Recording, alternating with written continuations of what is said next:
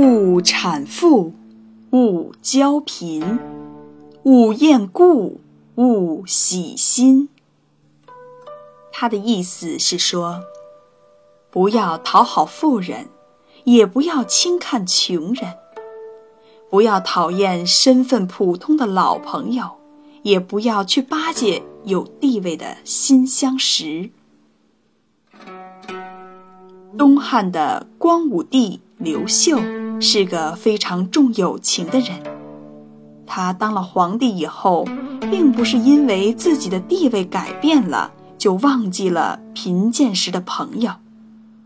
有一天，他把自己的朋友，也是以前的同学严光，请到了洛阳。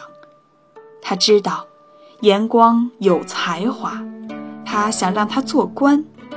结果被严光拒绝了。刘秀并没有生气，他把严光请到了皇宫，热情招待。晚上，两个人交谈至深夜，并在一起睡觉。后来，刘秀尊重严光的选择，并没有勉强他当官。刘秀贵为帝王，不忘故交。确实值得钦佩。